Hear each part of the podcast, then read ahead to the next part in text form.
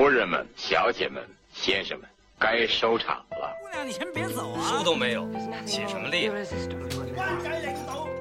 我跟一帮小子在山上打猎、喝酒、吹喇叭。我让他去道歉。他的前程似不想想白要端到母亲面前去。你什么意思？爱是世界上最重要的事情。佳姐，我尝到。一起聆听电影的腔调。本节目在多平台上覆盖播出哦。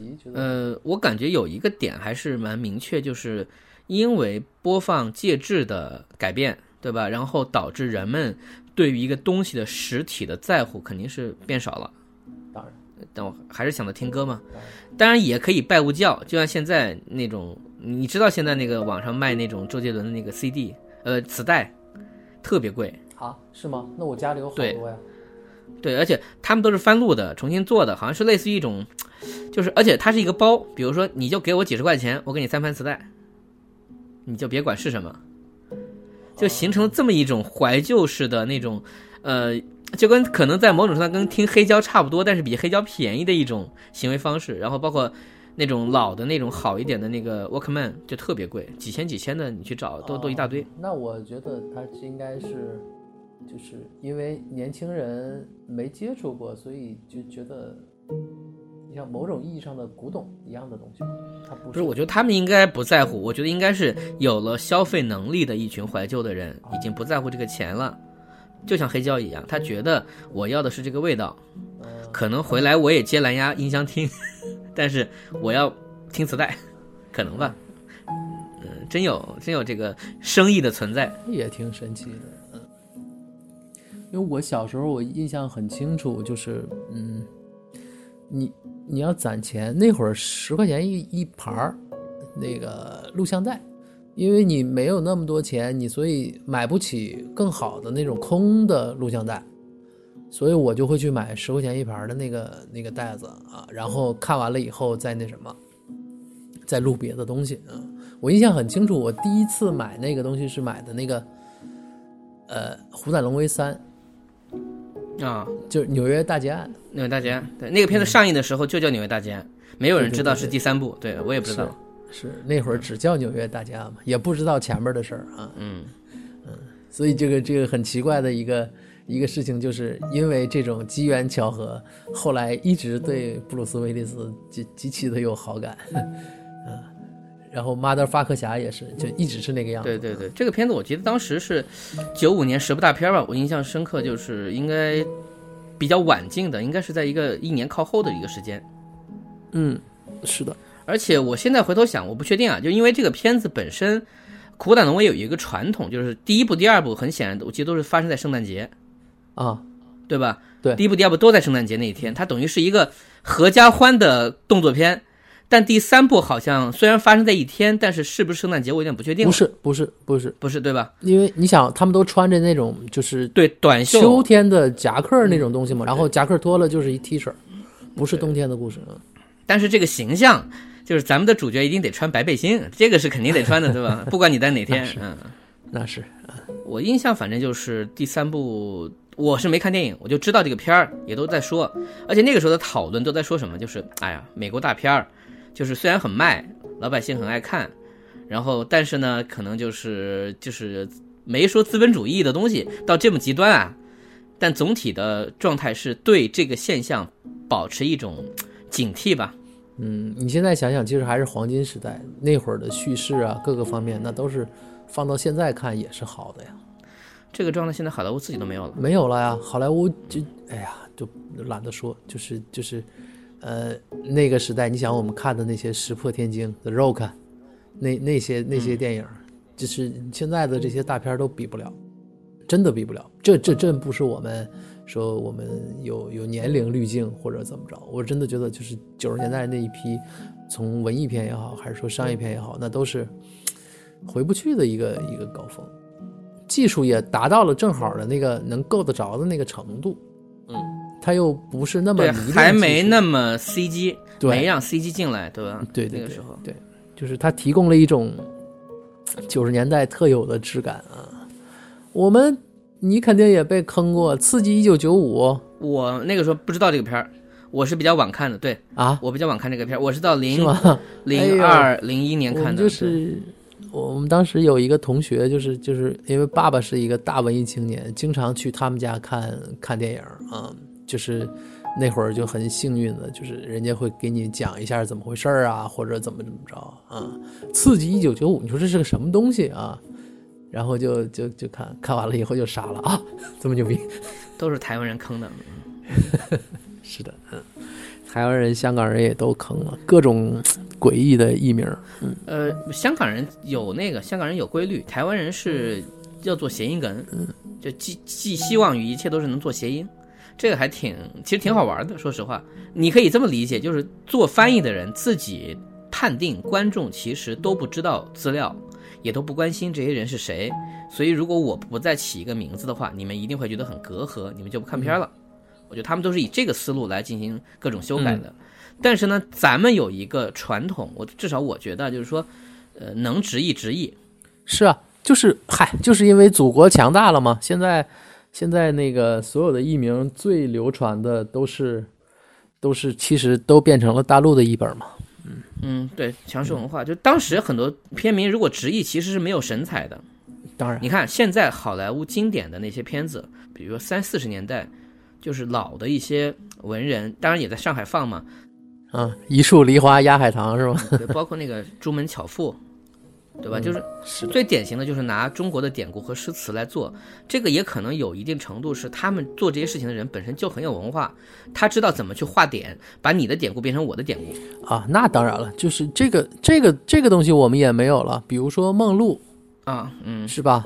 那你如果按现在的译法就罗了，哎呀，那那那那意思就差多了嘛，对吧？以这个人的姓来，呃，人人的性别来翻译一个人的名字这件事情，现在是不太提倡这么做，有人还在那么干，但是我现在都变成谐音梗了，什么什么什么甜茶，什么就就就就呃不是，现在叫浑号嘛，现在是就做浑号，现在都是对混名了嘛。嗯，熟你才能有第二个名字嘛，或者说你火你才能有第二个名字嘛。而且这个名字一定要就是一个风格是这样，一般不是起的像小猫小狗，要么就起的像像一个植物，对吧？或者像一个什么，就是个东西。呃或者是一种那什么嘛，比如说什么大表哥，或者是一个特征卷福，类似就啊对对对都是都是这种，就看你什么东西，还是其实逻辑还是抓特征嘛，只是说我们没有雅了嘛，就是没有梦露了嘛。呃，或者是形成一种壁垒吧，就是其实粉丝文化的逻辑之一在于，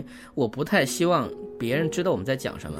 优雅是当然失去的。你看看那个，我前几天在那个在微博上看到了说说日本的问题，日本也是说昭和跟跟更更远的那个时代都是意义嘛，就是他还是用中文再去呃。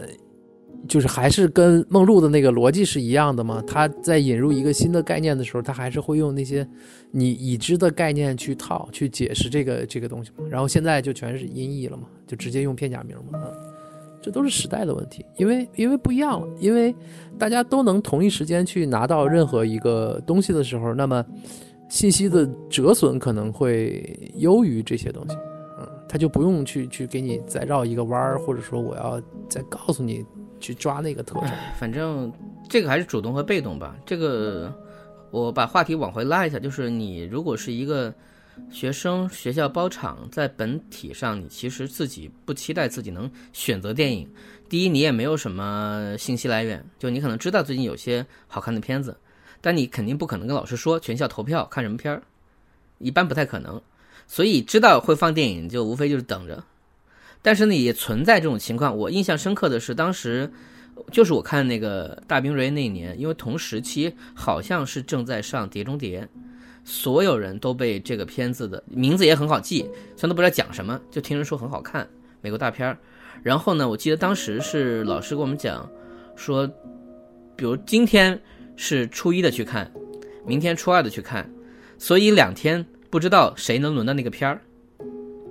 你知道，就有这种，也可能是拷贝本身就一家只能放一天，另外一天可能就要拿到别的电影院去了，所以这个地方有一种量子态，所以你们自己，呃，就感觉好像就是说他们昨天看了，你们今天看什么我不知道，结果去了之后呢，是瑞恩也也行，对，是的，你说的这个对，就是因为当时就是有一个期待感，就是在会开完了以后能放什么片子，大家都很期待。盲盒吗，就是那个打开灯灯关了以后，对，灯关了以后，那个片名出来的那一刻，就是会有鼓掌啊，或者是切，或者怎么样。嗯，对我我记得那个那个那个期待感，嗯，就跟你去夜总会等着一排姑娘进来，你最好奇的是进来的都是什么样的人一样。剩下的事儿就没意思了嘛。你这个乔乔的神奇比喻，好吧？我好一直都没开车，我都正经了多久了？好吧，那个我有一个就是特别的记忆，就是点播只有一次，就是我们当时我忘了有没有在跑调说过，就是学校不是学校，我们班也可能是那个时候电影院已经萎缩到你可以去点播了，于是我们就去看了一场《早春二月》，看了一场《药》，然后回来开那个影评课，不是，其实不是影评了，就是说。大家可能要这个过那个课文学过了，然后早春二月可能是送的还是怎么样，我不知道。总总体是一一口气一下午看两部电影，然后回来之后，呃，语文老师带着就说大家觉得这部电影啊怎么样，怎么评价，如何如何，巴拉巴拉讲一堆。我都我都我我们也是没有过这种这种待遇，二也是就是没看过啊。陈国军在里面也下鱼，里面有一段就是说他在劝那个狱卒。归顺革命，大大这个意思啊。故事里面不是在药里面，你记得吧？那个故事是通过那个一个人的转述，说他还要那个谁谁投奔革命，大家说啊打活该。但是这一部里面呢，是把这个情境当中演出来，演出来之后特别尴尬，就是因为夏雨要做革命党人状，然后那个发现他没有钱那个狱卒呢，气急败坏，说你居然还想呃要我造反，于是对着镜头来了一拳。然后下一个镜头就是我们的主人公，当然是往后一仰，然后感觉鼻子被打了一拳，然后继续说啊，可怜可怜，这个剪法就特别特别，我们当时都笑了，就他的美学已经落后于这个你现在对电影的一个理解，但是《早春二月》还不错，特别谢芳老师特别好哦，我们可没有这么好的那个待遇啊，也就这一次，对，也就这一次，这个是挺好的，我觉得作为一个语文课的延伸，你去看电影，我反正我印象深刻就是那是高中了。在我们那个地方，一个特别小的一个呃电影院看过好多，而且有的时候还是特别加急。比如有一个纪录片叫《周恩来外交风云》，也不长，四十分钟一个纪录片，可能是通知全部学生要看，就是非常突兀的，突然说这节课不上了，大家集合，一排一排的人进去看，然后讲就纪录片嘛，就讲那个啊五号同志怎么在建国之后的一些事儿。而且，因为想要可能省钱，通常都是两三个班挤在一个电影院看，所以我们都享受了坐在别人大腿或者别人坐大腿的那种待遇。那我们我们都没有看，我们我们没有说就是还给你两三个班去看电影的机会，我们都是全校大会，就是所有人啊啊不是这个已经不是大会了，这跟大会没关系了，这就是可能是个任务，对。嗯，那那就我们除了大会以外没有机会。我们经常在课课间不是，就是学期间会去看，因为后来至少在我的记忆里面，就慢慢不是大会了，也不去礼堂了，但是会在每个学期都会有一次机会。呃，我自己现在回头想，有可能是因为后来我们逐渐取消了春游和秋游，因为武汉市当时出过事儿。就是出去春游写生的时候溺死过人，而且一次性死了可能六个六个人。那那些人是我小学同学，我上中学的时候，他们他们去了别的学校，然后出事儿了。我在别的节目讲过，所以这个事儿至少我不知道是一个大概率和大面积，但是之后所有的我知道的学校都尽可能回避春秋游这个事情，觉得这个责任太担不起了，就在那一天，要么就要么就不搞。要么就不搞，要么就看电影。哦，那我们是有的，嗯呃，我们都变成春秋游了，就就是那个当然是比看电影要更期待了，对吧？这个是因为要带吃的嘛，印象很深嘛。去就是去一个其实也没什么意思的地方啊。我往往都是去什么水库还是什么，哎呀，反正就是你去哪儿你不记得了，你只记得你要准备，然后跟家里人说要买吃的，嗯，我我总记得这种你期待你一方面期待你带的东西受到追捧，你一方面觉得说都被吃完了，你没有吃的，就会有在这种纠结的情况下，对吧？因为如果带了特别好玩的东西的人，肯定是最受欢迎的那个人，可能会带扑克牌啊或者玩具啊，对吧？这都是最开的时光。嗯得带玩具嘛，啊，印记印象中你要你要去玩点什么，特别是这种户外的呀，还是怎么着的这，同样是家庭才艺的显示。嗯，对，最最受欢迎的一定是带游戏机的人，对吧？这种小的，呃，液晶的，还不是俄罗斯方块的那种，嗨，甭说甭说那什么，甭说俄罗斯方块，就是呃什么喷圈儿。捕鱼的那种，全是圈儿圈儿的，那那你都能消磨好多时间。嗯，或者你带几个小的玩具，你能跟跟小伙伴儿干什么？所以到最后，其实我觉得我们怀念的是那些就仅仅在匮乏的环境下增加的不确定性的快乐。电影本身只是其中之一，是就和同学们一起看电影这个事儿本身也还是快乐的，除非电影太无聊。对我们对我们小孩来说的话，是，对吧？因为就是你那会儿主要是没有机会，嗯，就是去电影院还是一个很难得的事情，所以或者反过来说呢，对于小学生，特别是小学生，只要能离开课堂，嗯，其实干嘛都行。对对对对，总比总比上课强。然后现在当然我们也知道，已经不再有这样的一个期待了，因为你想看什么随时，谁没有手机？对，而且电影也不重要了，因为大家斯金纳箱的这个理论会告诉我们，游戏一定比电影更吸引你。是，当然，嗯，而且就是这技术进步也确实造成了这件事情，嗯，那现在的游戏做的是真的好呀，我我也没有机器，我也那个没法弄，就是就这最近这二零七七，我是看那个那些那些播录的那个那个东西，哦，做的真的是这非常棒。时代时代真的是在往前走，就是新的艺术形式就很快，也不能说很快吧，但至少其实电影还是有一个巨大的那个危机的，因为现在这种这种三 A 游戏确实是能做到电影做不到的那种那种沉浸感，我们没玩儿跟着看都觉得特别好。嗯行吧，本期我觉得，反正聊着跑是一个我意料的事情。但本来本来说 对不起啊，对对对我来自一个叫做“跑题不跑调”的节目本。来是说聊一部大家都有印象的电影来分析一下，但这个事儿我我预料是干不成，也没关系。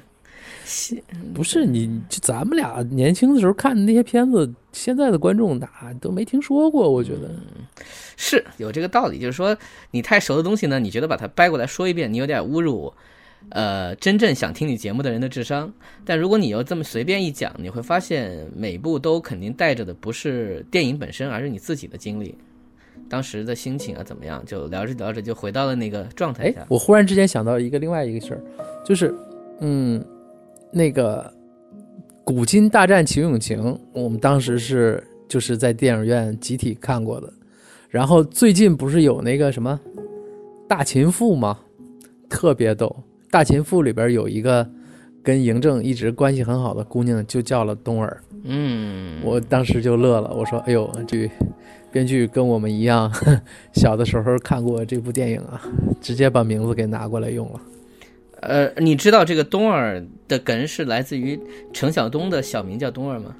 是吗？啊，这我还真不知道啊。这我不知道为什么要这么玩，但反正你看女主角是导演的名字，这也是一个挺有趣的一个玩法。因为那个时候陈晓东跟张艺谋关系好嘛，现在关系也很好。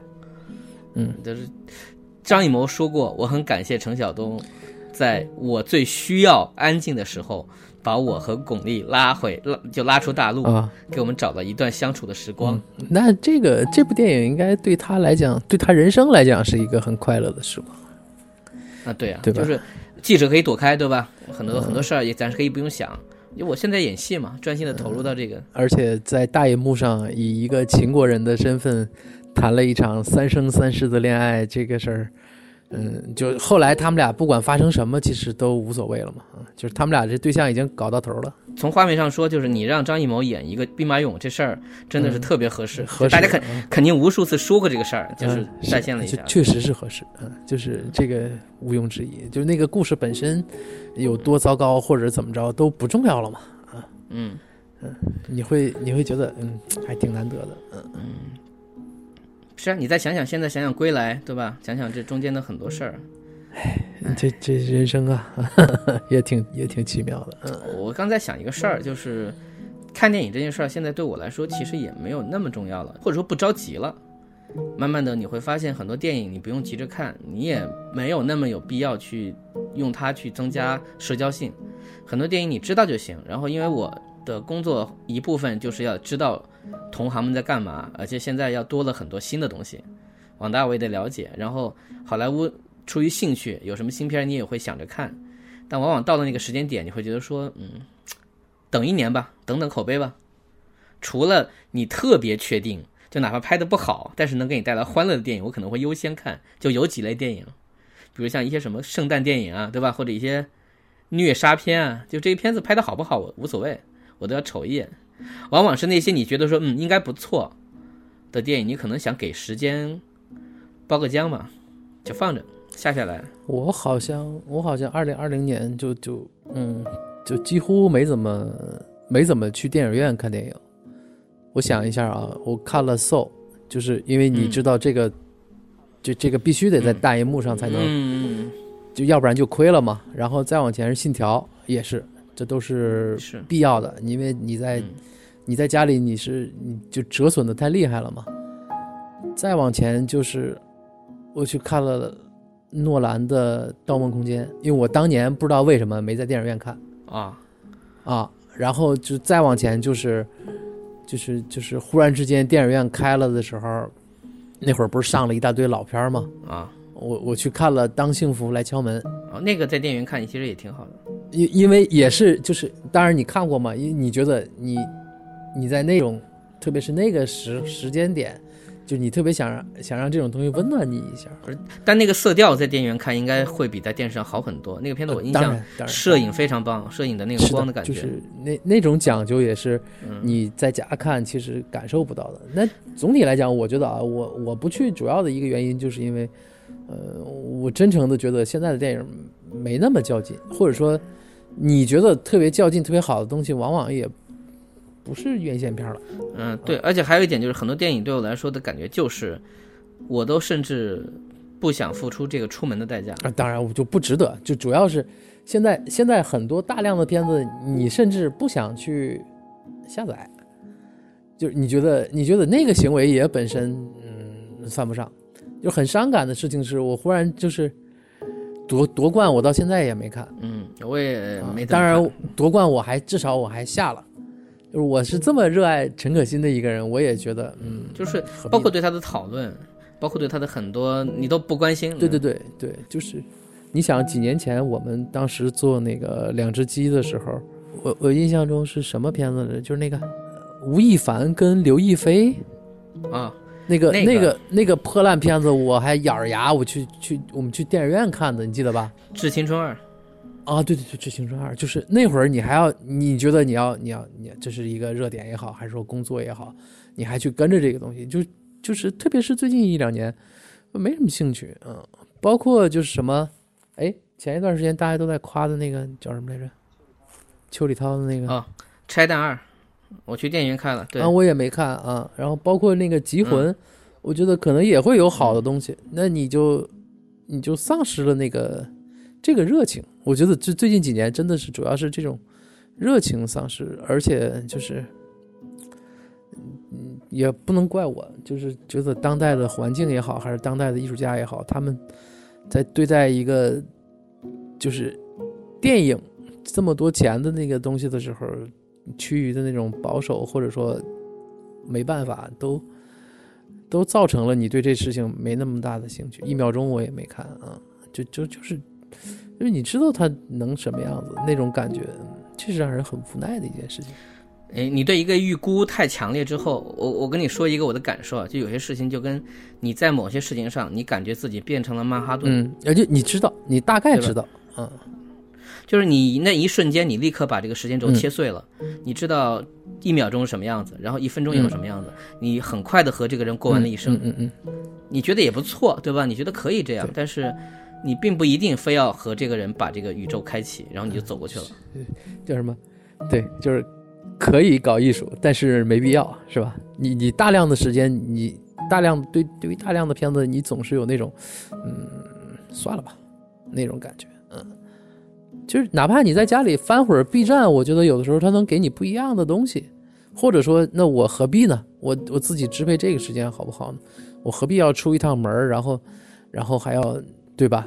对于我们来讲，嗯，以前看电影是一件特别开心的事情，嗯，现在没有了。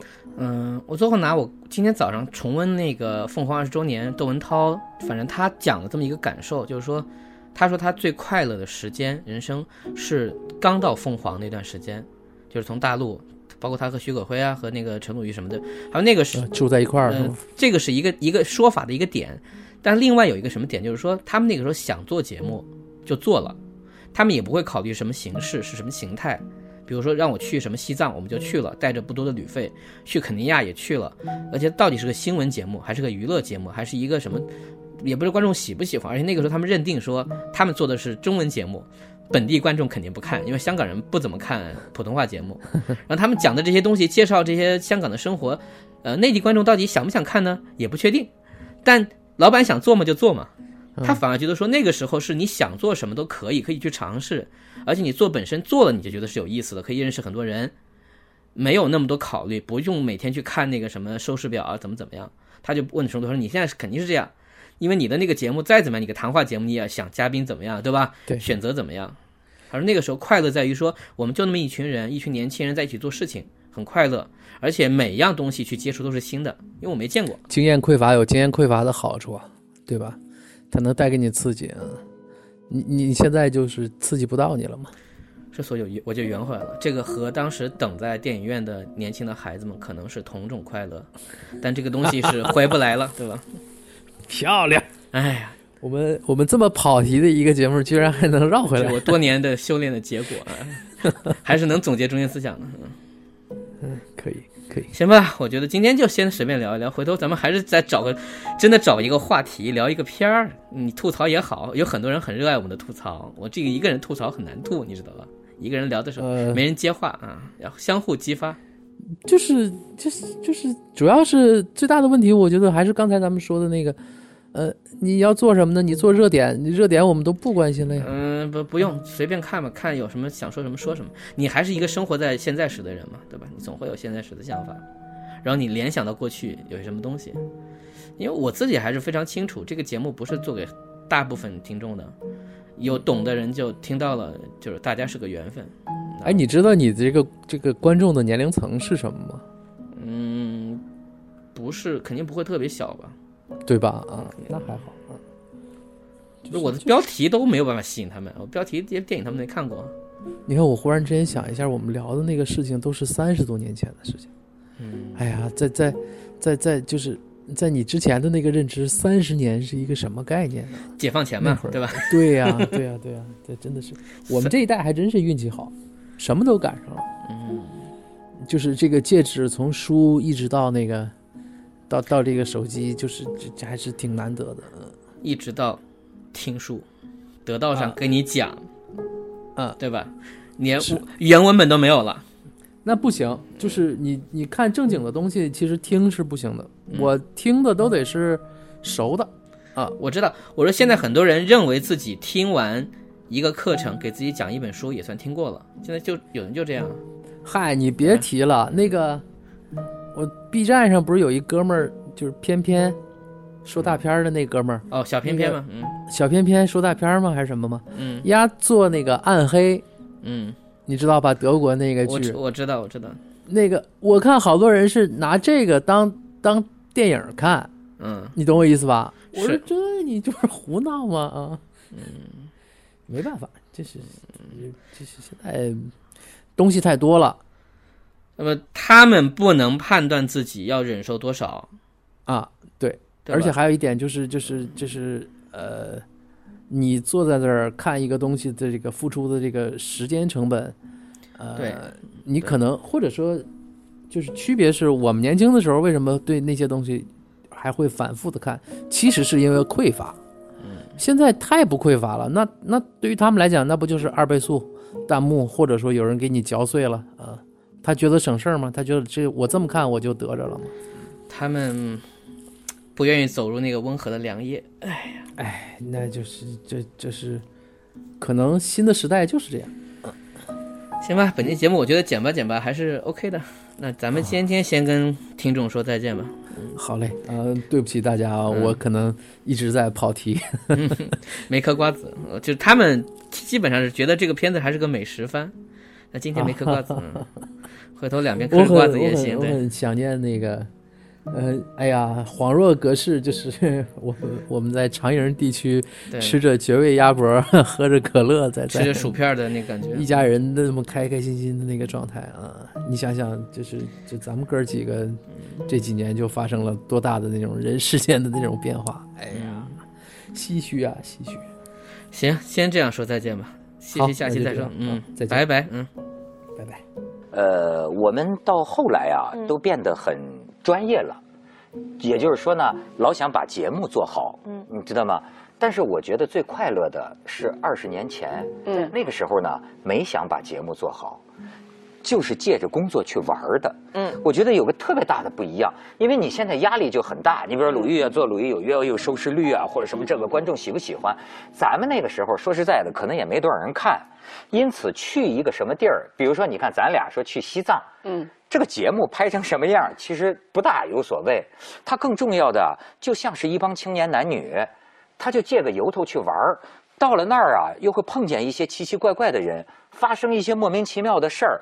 哎，我觉得那个那个感觉，为什么觉得是特别快乐呀、对，那个时候没有那么精细的专业分工，所以各种类型的节目就火在一起，就就那么几个人嘛。所以文涛从新闻到娱乐到这种这个行走式的什么都做，我们也是拿到什么节目就做什么节目。当时真的比较容易快乐，一说什么嗯去个什么，像你们说去个西藏，然后咱俩说去个肯尼亚，啊就觉得特别兴奋，因为去一些没去过的地方。嗯哼，现在让你去哪儿，你会想啊、要去那我这边节目怎么办？就是你快乐的就变得很难，门槛就高了。对，嗯哎，对了，就怀念那时候。所以你在那个时候就好像感觉是，哎，呃帅哥靓女，嗯对不对？哎，靓女是你们了，对吧？帅哥是你，呃，对，哎，到处去玩儿啊，他这么一种感觉，我觉得再难拥有了。现在你再有了。